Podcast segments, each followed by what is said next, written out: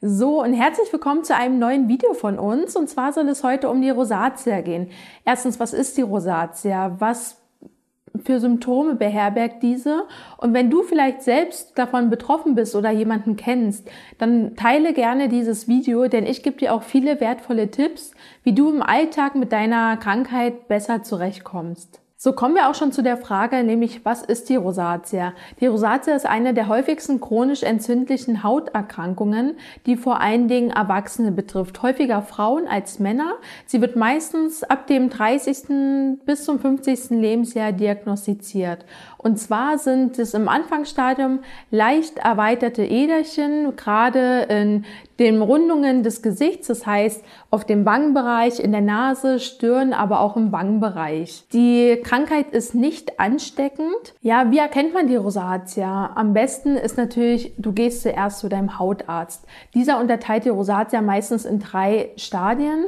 Stadien 1 wird meistens gar nicht vom Betroffenen wahrgenommen. Man merkt so ein paar flüchtige Rötungen, gelegentlich Juckreiz und Brennen im Gesicht, gerade im Wangenbereich erscheinen manchmal auch die Rötungen ähm, vermehrt, die dann aber auch leicht wieder verschwinden, zum Beispiel bei Überanstrengung oder bei dem Genuss von scharfen Speisen.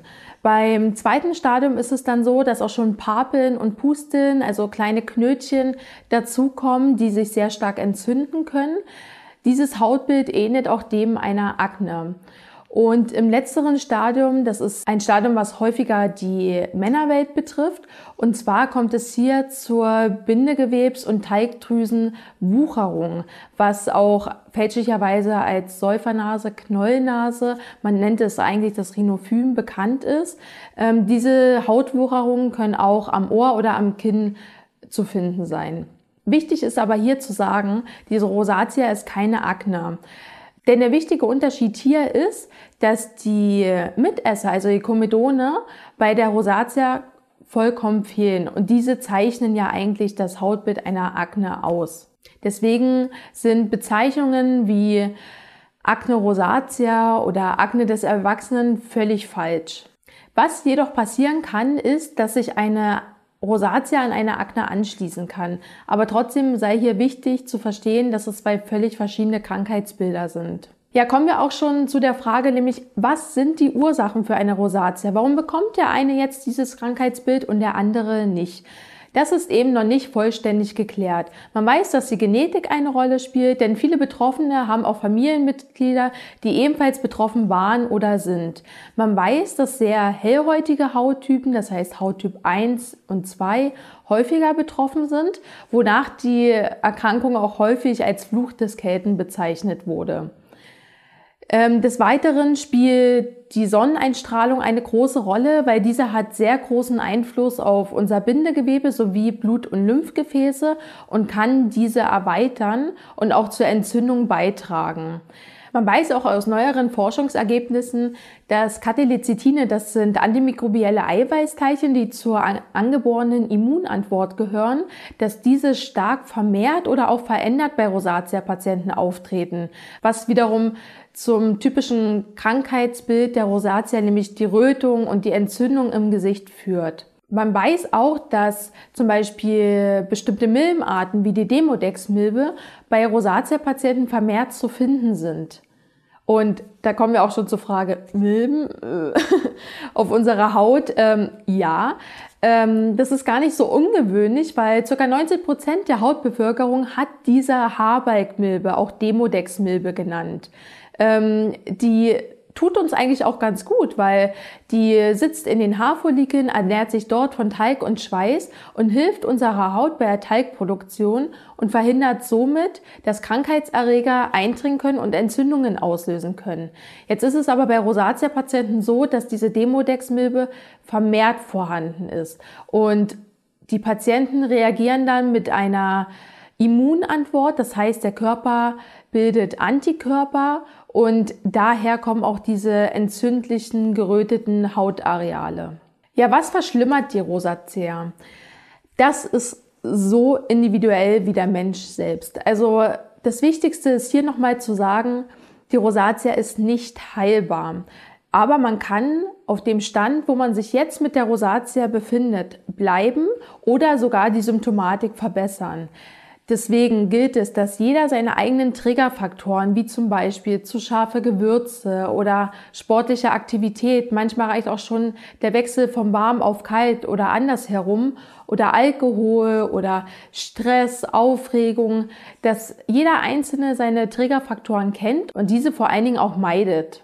Ich möchte dir an dieser Stelle auch nochmal die Rosatia-App ans Herz legen. Ich verlinke die unten mit in der Infobox und zwar kannst du da genau eintragen, was hast du vor deinem Rosacea-Schub gegessen? Was hast du gemacht? Hast du vielleicht Sport gemacht?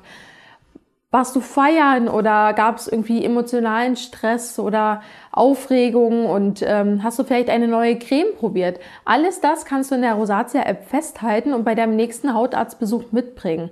Und es kann emotional auch schon ziemlich belastend sein, wenn man zum Beispiel seine Hautpflege jahrelang gut vertragen hat und dies auf einmal nicht mehr tut. Und da ist auf jeden Fall der Gang zum Hautarzt angesagt, weil nur dieser kann feststellen, ob du vielleicht auf einen bestimmten Inhaltsstoff reagiert hast und dann müsst ihr einfach gemeinsam eine Lösung finden, welche Pflegeprodukte du vertragen könntest. So, kommen wir jetzt auch schon zu einem wichtigen Faktor, nämlich der Therapie. Ich habe dir ja schon erst gesagt, die Rosatia ist nicht heilbar. Deswegen ist der Gang zum Dermatologen wirklich so wichtig, weil nur der kann das Hautbild feststellen und auch eine geeignete Therapie darauf abstimmen. Wichtig ist auch hier, seine eigenen Triggerfaktoren zu kennen und diese vor allen Dingen auch zu vermeiden. Ein großer Faktor spielt hier auch die Ernährung. Das wird leider immer so ein bisschen unter den Tisch gekehrt. Ähm, neuere Studienergebnisse zeigen auch, dass eine pflanzenbasierte Ernährung wesentlich zur Besserung des Krankheitsbildes beitragen kann. Das heißt, Rötungen sind gemildert, Entzündungen treten seltener auf. Wenn du dich für die Ernährung interessierst, dann schau ruhig mal auf unseren Kanal vorbei. Meine liebe Kollegin, die Antje, hat wirklich super tolle Videos bereitgestellt, die dir bestimmt in der Hinsicht auch weiterhelfen können. So kommen wir aber zur Therapie zurück. Es gibt verschiedene Ansätze. Und zwar entweder die lokale Therapie mit Gels, Cremes und Salben oder auch die systemische Therapie. Bei der lokalen Therapie, die lokal im Gesicht aufgetragen wird, gibt es vier Wirkstoffe in Deutschland, die zugelassen sind. Das ist einmal das Primonidin, das Ivermectin, das Metronidazol und die Acelainsäure. Das Primonidin ist ein Vasokonstriktor, was bedeutet, es zieht Gefäße zusammen. Und wenn die Gefäße im Gesicht, gerade in dem Wangenbereich, erweitert sind, dann kannst du dir jetzt bestimmt schon vorstellen, was das für einen Effekt hat, nämlich dass die Rötung verschwindet.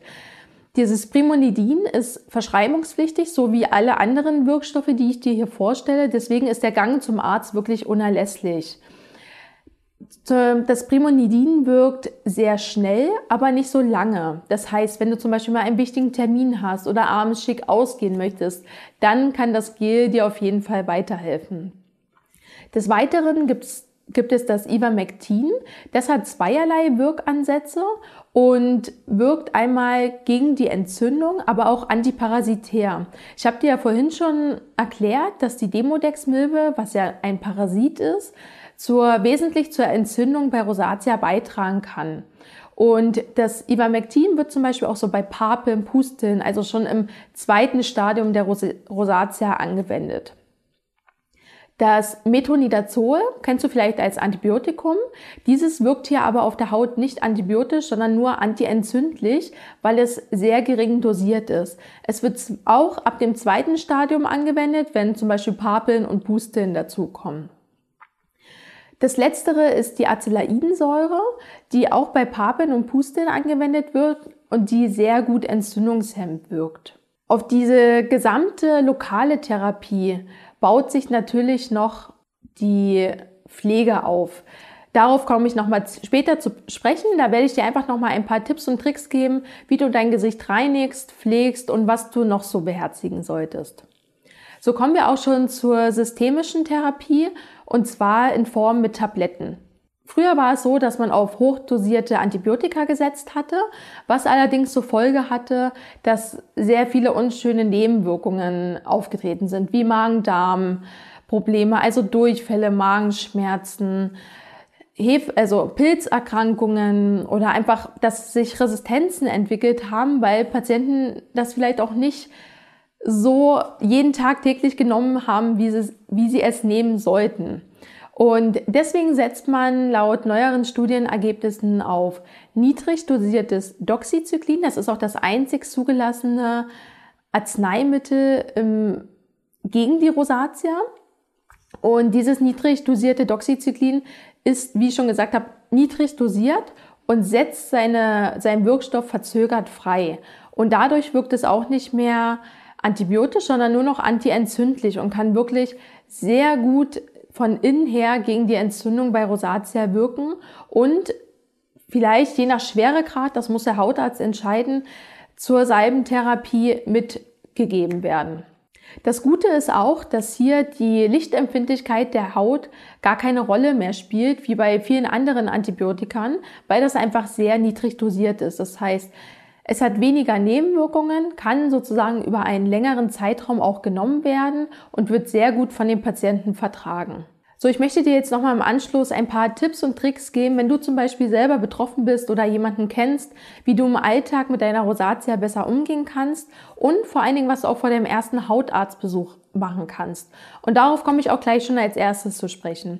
Ich habe dir schon im Vorhinein die Rosatia-App vorgestellt. Das ist wirklich ein super Tool, weil man sich an manche Sachen auch gar nicht mehr erinnert. Was hat denn jetzt heute meine Rosatia den Schub ausgelöst? Oder was habe ich denn da jetzt gegessen? Habe ich vielleicht doch eine andere Creme als sonst verwendet? Und die eigenen Triggerfaktoren sind halt so individuell wie der Mensch selbst. Und deswegen ist es gut, sich das einfach aufzuschreiben und für den nächsten Hautarztbesuch auch parat zu haben, damit er darauf die Therapie zum Teil auch abstimmen kann. So kommen wir auch schon zur Reinigung. Ähm, die Reinigung sollte wirklich eine sanfte Reinigung bei der Rosatia sein. Maximal zweimal täglich, nicht übertrieben reinigen und äh, am besten immer nur mit lauwarmem Wasser, nicht mit zu kaltem oder mit zu warmem Wasser, weil das wiederum die Blutgefäße reizen kann und zu Entzündungen und Rötungen führen kann. Nimm am besten Syndet Waschmittel, das heißt seifenfreie Waschmittel, die einen pH-Wert von 5,5 haben, denn diese greifen unsere Hautschutzbarriere nicht an.